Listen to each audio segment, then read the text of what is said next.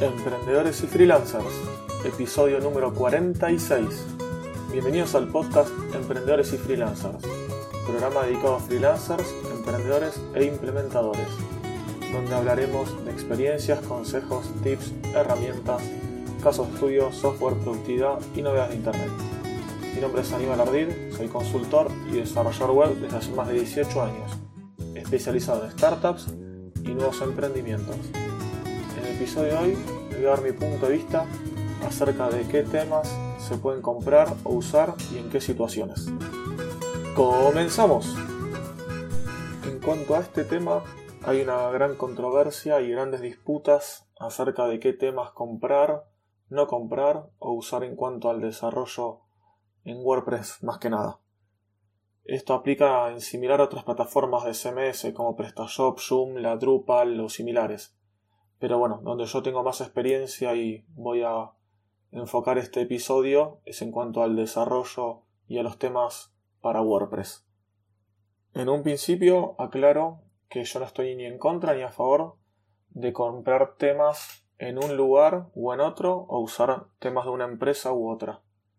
Pero acaba de depender la elección y lo que vayamos a usar de acuerdo al proyecto, al cliente y a lo que tengamos que hacer. Voy a dar algunos ejemplos de más o menos cómo me manejo yo y qué es lo que hago yo y qué es lo que prefiero. Por ejemplo, si un cliente pide o quiere o necesita un diseño bien llamativo, ¿sí? Por ejemplo, vamos a repetir, eh, vamos, el cliente necesita o nos pide un diseño, un desarrollo, una página para un salón de fiestas, el cual quiere que bueno, tenga bastantes fotos, colores, sea bien llamativo, ¿sí? O, un, o una web de eventos, por ejemplo, que también quiere ser, no por ejemplo, de un, de un boliche, de una disco, de un lugar donde se necesitan que sea muy visual y que entre bien por los ojos. Acá, bueno, no nos va a servir seguramente un tema basado en Genesis Framework, tampoco seguramente algunos de los temas simples y minimalistas que hay en el repositorio. Entonces ahí sí, la opción que queda es buscar temas premium, temas de, por ejemplo, la plataforma Team Forest, donde, bueno, ahí vamos a tener que hacer una búsqueda y análisis para no cometer algunos errores que son los que normalmente se cometen y por los cuales mucha mucha gente está en contra de usar o comprar temas de Team Forest. Lo que yo hago en este caso es buscar temas que cumplan ciertos requisitos. En un principio, temas que no sean multipropósitos. Eh, ¿A qué me refiero con esto? Para los que no lo sepan. Hay temas que uno lo compra, obviamente no, sin comprarlo, lo puede ver y ahí normalmente dicen que son multipurpose o multipropósito en el mismo detalle del tema. Esto lo que significa es que mediante un instalador y un importador de, demos o de diseño, cuando uno instala el tema, tiene para elegir diferentes plantillas y contenidos que se van a cargar en nuestro sitio. Esto lo que hace es tener, normalmente tiene bastante, bastante información que luego no vamos a usar. Porque esto no es que la mayoría, por lo menos los que no están bien hechos, estos datos no es que eh, los trae de afuera algún otro servidor, sino que ya están todos embebidos en el tema. Entonces, tenemos 5, 6, 10, 20 diseños, hay un montón que tiene, no sé, 50 diseños ya precargados y eh, uno los selecciona, cuál es la plantilla, el diseño, digamos, que quiere usar.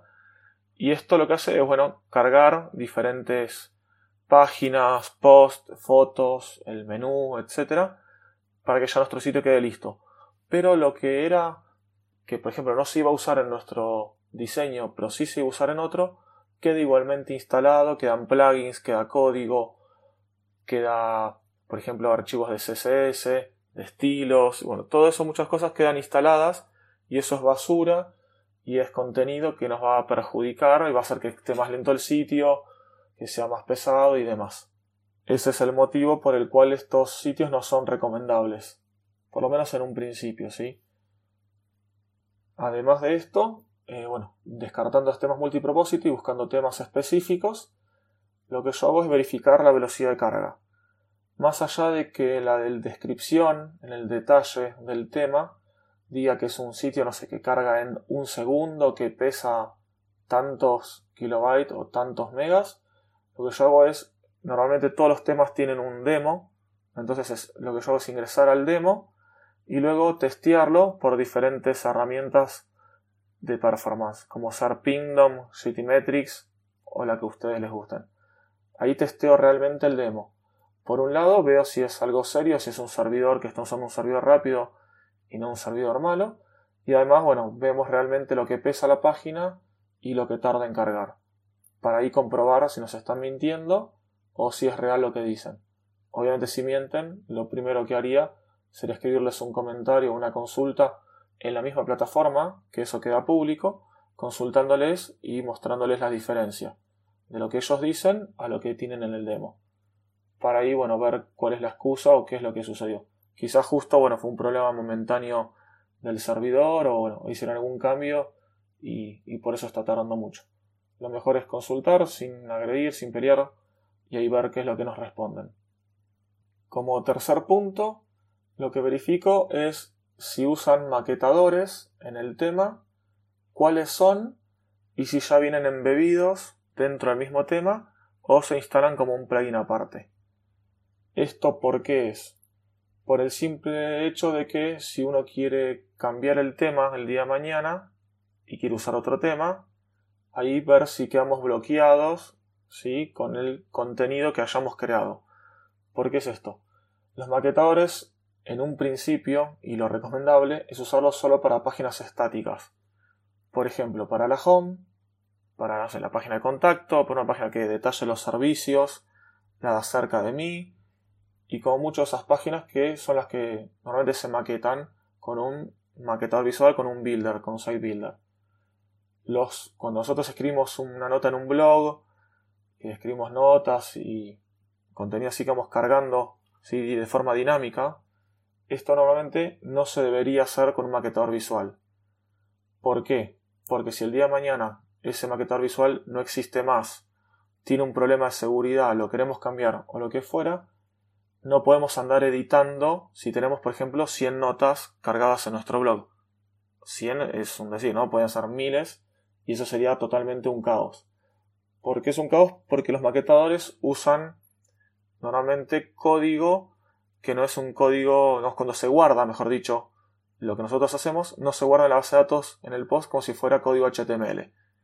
El 99% lo guardan con shortcodes o con códigos propios del mismo maquetador.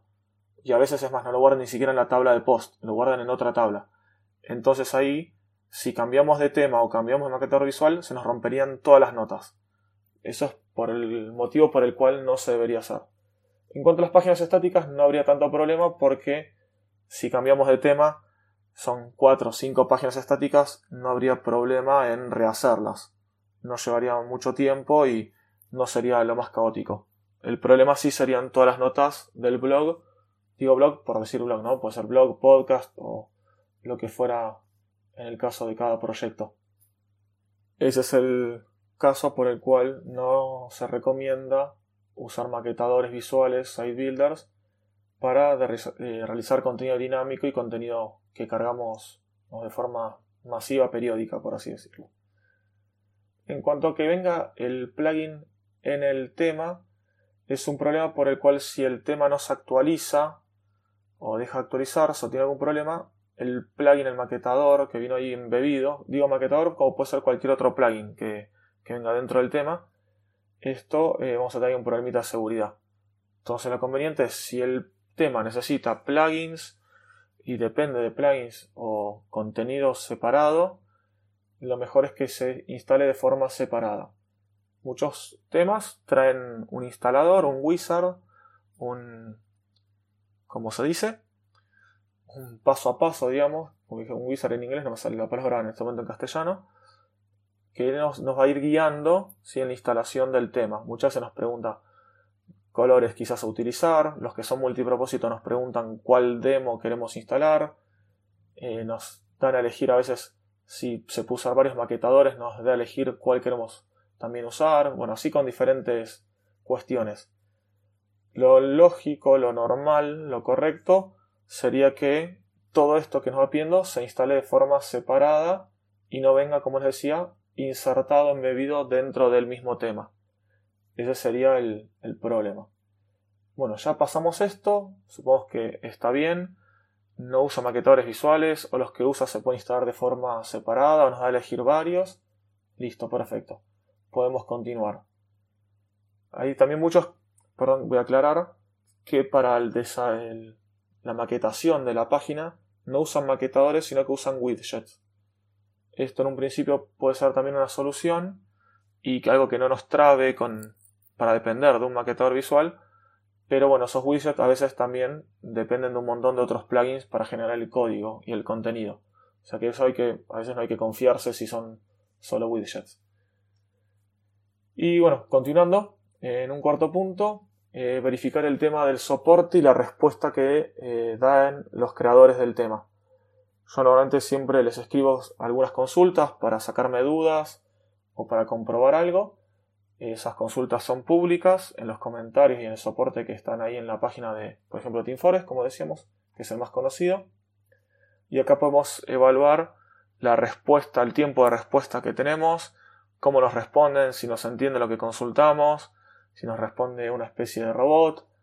Y podemos también comprobar las respuestas a otros comentarios de otras personas, de otros clientes y también las valoraciones. Las valoraciones no hay nunca que confiarse de las, tanto ni de las positivas ni de las negativas, porque las positivas pueden ser bots o que pagaron a gente, a diferentes plataformas para que hagan comentarios positivos, como así también los comentarios negativos. Pueden ser de un tema de competencia que quiere tirarle abajo, quiere bajarle la valoración a su competencia directa y les puede comentar con comentarios negativos. Entonces hay que mirarlo, pero bueno, viendo bien a qué se refieren cada cosa y bueno, si tenemos alguna duda de esos comentarios negativos o positivos, se lo podemos consultar al creador o bueno, o verificarlo de diferentes maneras, como el tema de la velocidad, bueno, lo podemos comprobar nosotros mismos. Quinto punto que tenía anotado, en realidad es algo similar al tercero, que les decía sobre los maquetadores y lo que viene embebido en el, en el tema, bueno, eso mismo, comprobar todos los plugins que necesita el tema, que va a usar el tema, normalmente están casi todos nombrados dentro del detalle del tema en cuestión que estamos viendo, eh, verificar esos plugins, ver que estén actualizados, consultarle si los plugins que tienen son versiones premium o versiones gratis, si nos necesitamos alguna licencia aparte para utilizarlo. Muchas veces te embeben o te incluyen un plugin premium pero el plugin premium este tiene una licencia corta, una licencia de pruebas, y luego no lo podemos actualizar o para actualizar hay que pagar aparte. Entonces, no solamente por el tema de la dependencia, sino, bueno, si nosotros queremos usar ese plugin, es un plugin necesario, eh, el que sea, quizás tenemos que tener en cuenta que vamos a tener que pagar aparte otra licencia. Normalmente son licencias anuales y bueno, hay que tenerlo en cuenta el gasto o propio o del cliente que luego lo tiene que absorber.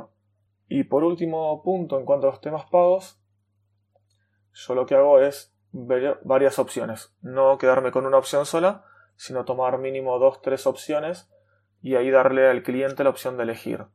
Siempre le aclaro, sí, hay que aclarar o hay que, si es para nosotros, tener en cuenta siempre todos los puntos anteriores. El tema de la velocidad, normalmente si es un tema bastante llamativo visualmente, que tiene fotos grandes, si llega a tener algún slider, que normalmente no son recomendables, no solo por el peso, lo que pueden llegar a tardar, sino porque la gente no los mira. Salvo en páginas muy especiales de compras, de e-commerce, en otras páginas muchas veces no se mira y el usuario las pasa por arriba como si fuera un banner. Entonces por eso es que muchas veces no, no son recomendables usar, porque pesan y no van a darle un uso, un uso que nos valga la pena. Entonces bueno, tener en cuenta, como le decía, el peso del sitio, que puede ya tardar un poco más que un sitio más liviano, un sitio, un tema gratuito de Génesis que sean más minimalistas, por el tema uno que va a tener más fotos, quizás más animaciones y demás. El tema de los maquetadores, que puede ser que venga con maquetador y no podamos elegir otro para maquetar la página. O bueno, tener en cuenta de que si usa uno y el día de mañana queremos cambiarlo, vamos a tener que rehacer seguramente las páginas que estén hechas con ese maquetador. Y después, bueno, tener en cuenta también de que estos temas, la actualización no es gratuita. Cuando lo compramos, normalmente la mayoría de los temas tienen 6 meses de actualizaciones gratuitas, salvo que paguemos un extra y tengamos extendida la garantía, por así decirlo, y las actualizaciones del mismo. Si no, bueno, luego, tendremos que comprar una nueva versión. Esto no es algo menor dado que muchas veces hay fallas de seguridad, hay fallas de algún otro error que bueno, los creadores del tema lo van los van solucionando.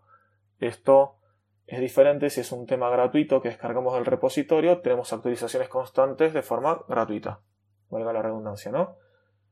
Pero bueno, si es un tema pago, que se paga, se compra por única vez y no con una suscripción, por ejemplo, Genesis, yo tengo la suscripción de por vida y bueno, sé que cada vez que saco una actualización la voy a tener. No voy a tener problema, la voy a, tener actualizado. Lo mismo pasa con otras plataformas, que uno paga quizás de forma anual o de forma única y tiene actualización de por vida. Esto no pasa cuando compras un tema por única vez y quizás, como les digo, tienen por 6, 12 meses o un año y medio. Esto tienen que también tenerlo en cuenta porque si el sitio tiene éxito, tiene visitas o no, pero bueno, eh, siempre están, no están exentos y siempre están bajo ataques o bajo eh, escáneres de bots eh, y demás arañas que pueden llegar a andar escaneando los sitios para buscar alguna que otra vulnerabilidad. Esto tenemos que tenerlo siempre seguro, todos los sitios, ya sea igual de un tema gratuito o de uno pago. Teniendo estos puntos en cuenta y bien pensados y bien analizados, se puede llegar a elegir una plantilla paga siempre teniendo los recaudos que nombré y algún otro quizás me estoy olvidando, no tendríamos ningún, no podríamos tener ningún, no ningún problema, o tendríamos los mismos problemas que podríamos tener con una plantilla gratuita del repositorio o de cualquier otro lugar. Esto, vamos el tema de seguridad, actualizaciones y demás, lo vamos a tener con cualquiera y podemos llegar también a tener un tema gratuito del repositorio y usar un maquetador igualmente y el día de mañana queremos cambiarlo y vamos a tener que reeditar y rehacer las páginas que tengamos que, cambiar quizás a otro maquetador. Pero bueno, esto es lo que tenemos que tener en cuenta. En cambio, tenemos la otra, la otra mano, la balanza, la otra, la otra cara, digamos, de la moneda, donde si queremos tener un sitio más plano, más simple, más minimalista, más liviano, acá sí podemos elegir un tema del repositorio oficial. De lo contrario, también podemos elegir alguna plantilla basada en Genesis Framework o en otro framework. O realizar una plantilla, un tema, nosotros de cero. O pagarle a alguien ¿no? para que lo haga de cero. Tenemos todas esas opciones. Las, los beneficios que tenemos acá es las actualizaciones, si es un tema del repositorio, van a ser gratuitas y van a ser constantes no vamos a tener que preocuparnos por una cuota o un pago. Si es un tema basado en Genesis Framework, hay que ver de qué lugar lo hemos comprado. Puede ser de Asys Themes, puede ser del propio, del propio repositorio de Genesis, de StudioPress. Ahí bueno, vamos a tener en cuenta, tener que ver si tenemos que pagar una mensualidad, un pago anual, bueno, estar actualizando el tema. Pero bueno, los beneficios acá es que van a ser mucho más livianos, no van a venir con funcionalidades extras embebidas o insertadas dentro del tema.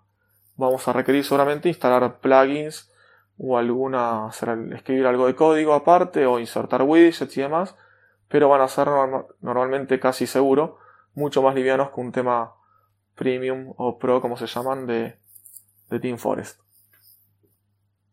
También la otra contra que puede ya tener esto es que puede ser bastante más trabajoso llegar a dejar un tema así que viene más liviano del repositorio, llegar a dejarlo como, como el cliente quiera o como algún demo que podemos llegar a ver funcionando.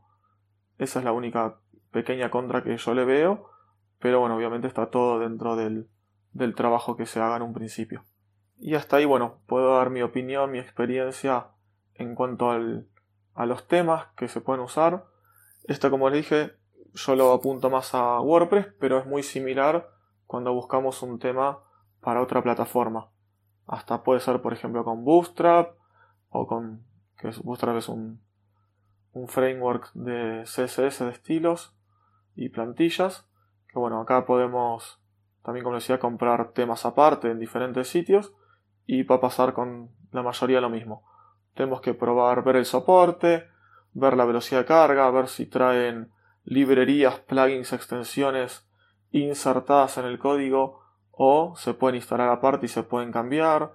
Todo esto lo podemos ver con cualquier otro CMS o eh, proyecto que querramos hacer. Y así doy por finalizado este episodio. Te pido que me hagas llegar cualquier comentario, consulta, sugerencia sobre este episodio mismo o sobre cualquier otro del podcast.